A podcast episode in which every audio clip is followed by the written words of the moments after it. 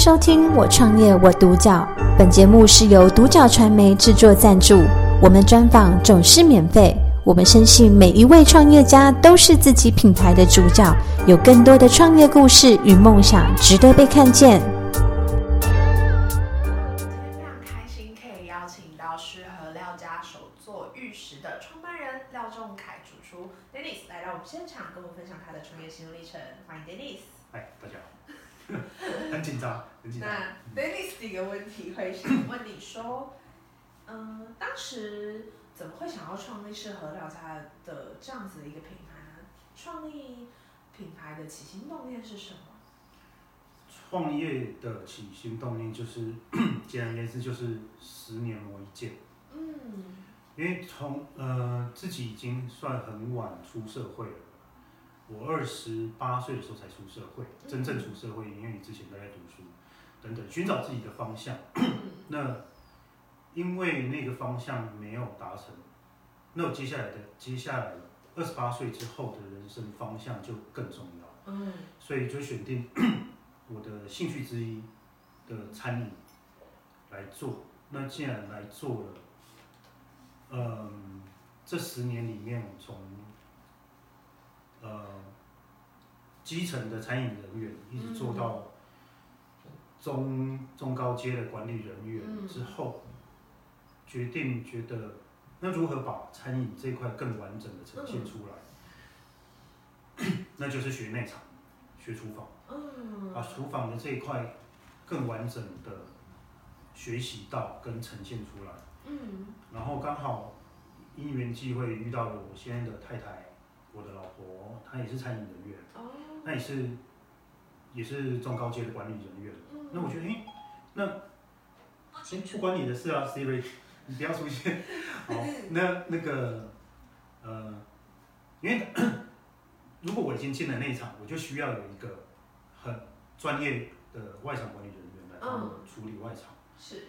那刚好就遇到了我老婆，那决定。好，那我们结了婚之后，我们就自己再回到家乡草屯，直接创业。嗯，对，这就是我们为何是在草屯那边有的这个品牌。哦，原来是这样子。那适合料家手作玉石这样子的品牌下面，有没有什么是这品牌它的主打的一些主商品特色，或者是、嗯、呃产品的部分呢？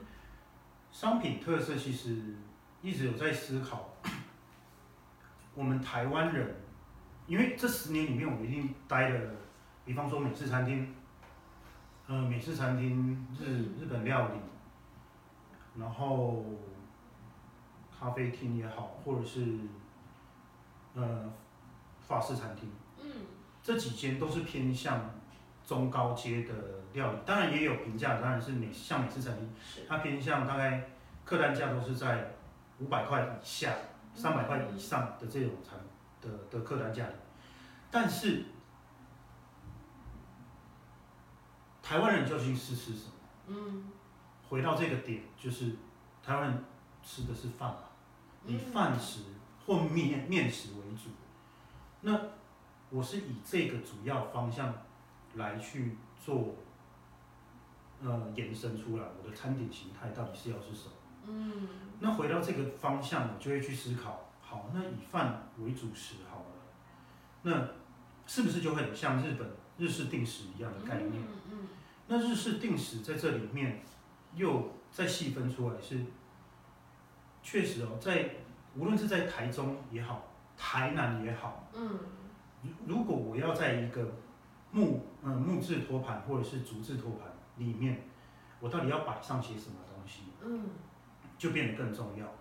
那我这样去去看，诶，确实，如果我用精致的，呃，无论是手做的，或者是瓷做、瓷器做的、陶制做的，嗯，餐具来呈现这些产品的这些产品，其实好少哦，嗯，非常少。那这些跟艺术它是相关在一起，它是整个画面感相关的事情。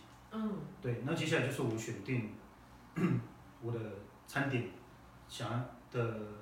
餐盘的形态到底是要是什么？嗯、那接下来的话才会是，就会是更主要的主菜是什么？主食是什么？嗯，淀粉类当然就是好的米饭。嗯。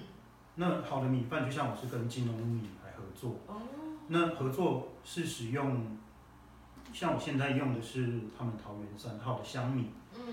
对，那这些我的全部的食材等等的这些东西都是必须要有产销履历的，这是我还蛮蛮蛮蛮坚持的一块部分，因为至少我要知道我给出去的东西它安不安全。嗯。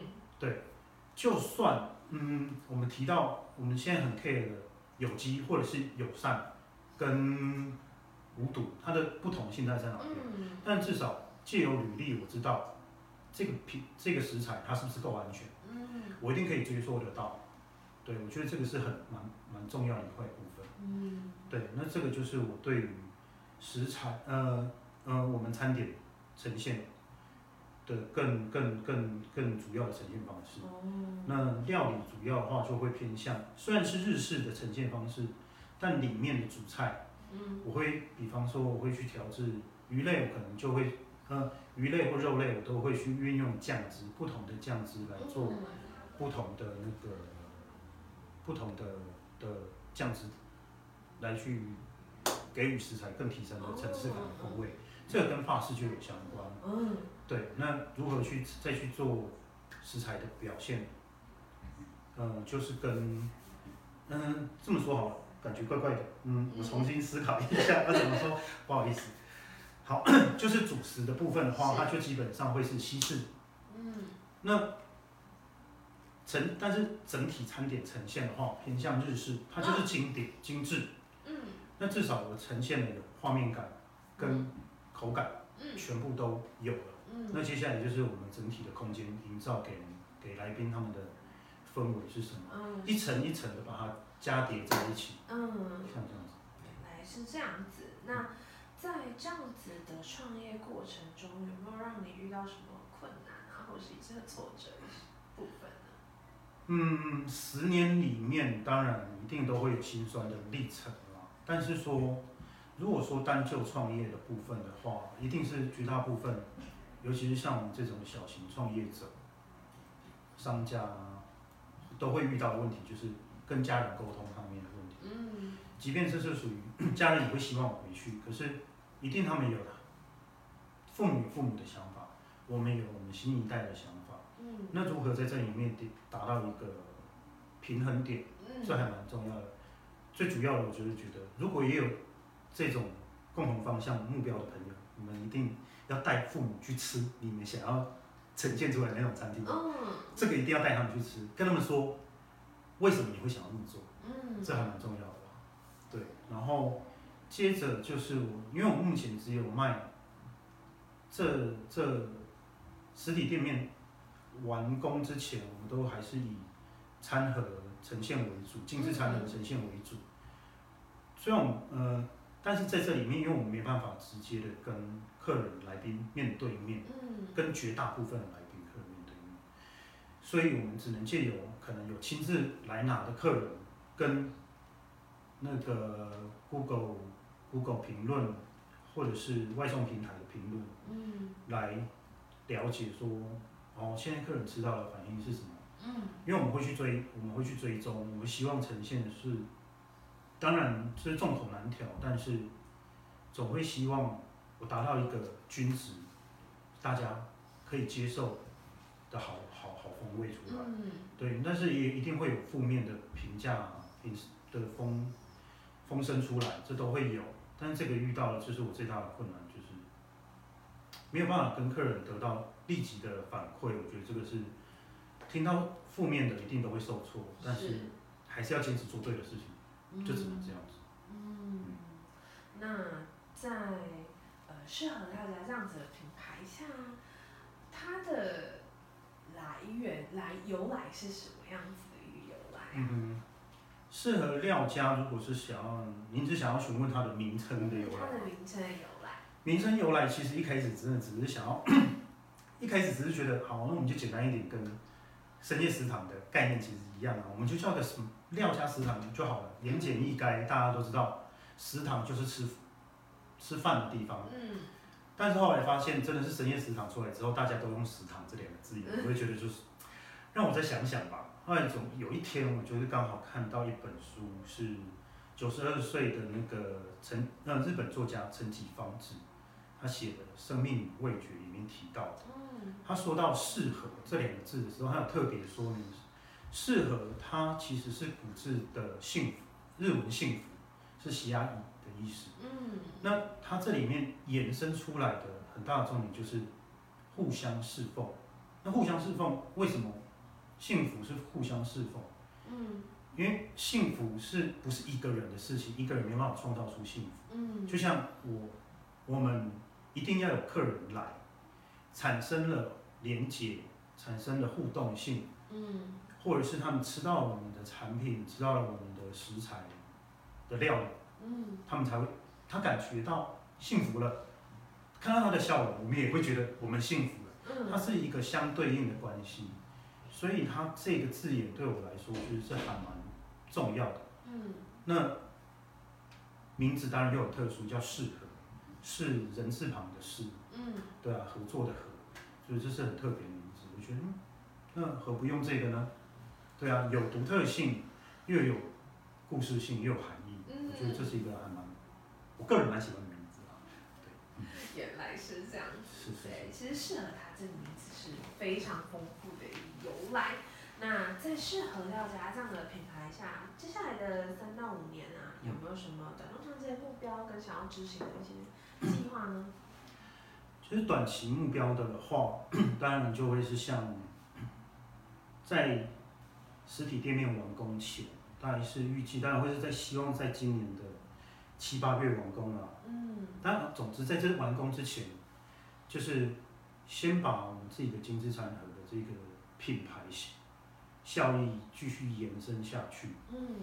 因为说实在的，做餐盒的利润确实是不高，尤其是它只是一个品牌而已。嗯。但是它不是真正盈利的。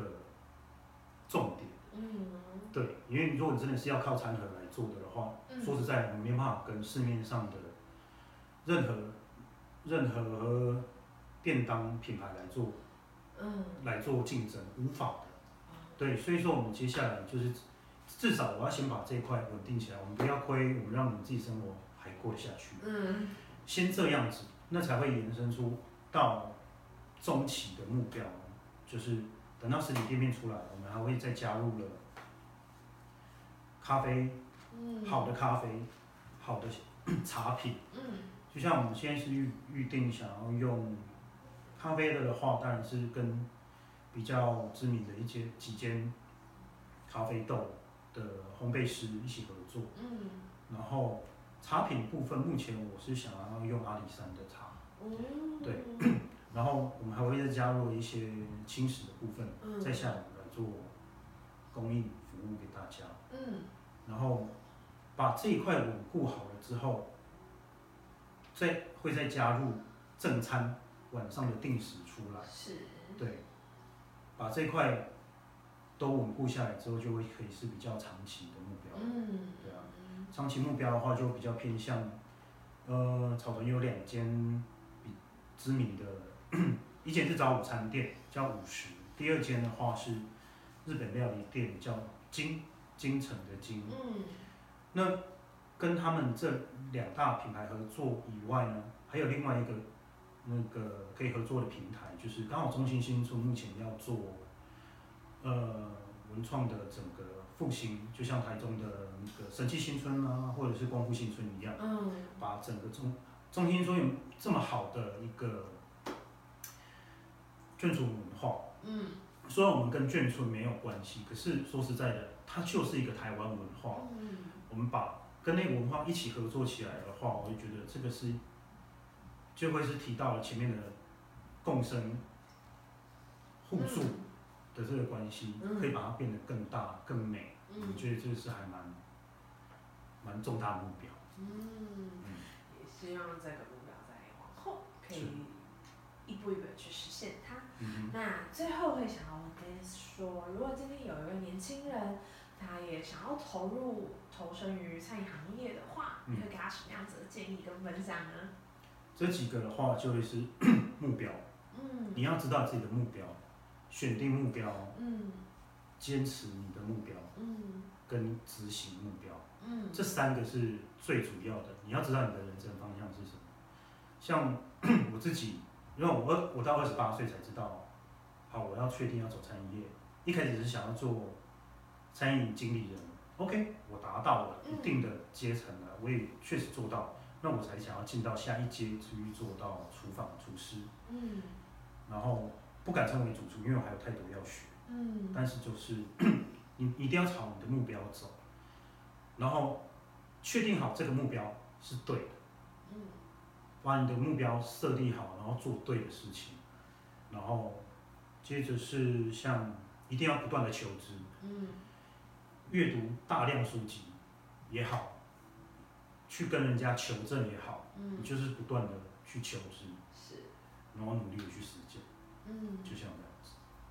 哇，那其实今天听完 Dennis 的故事，我觉得了解到很多，可能是 Dennis 对于食材啊，对于环境的一些要求，也希望说 Dennis 对于这个品牌的一些寄望，嗯，跟他的。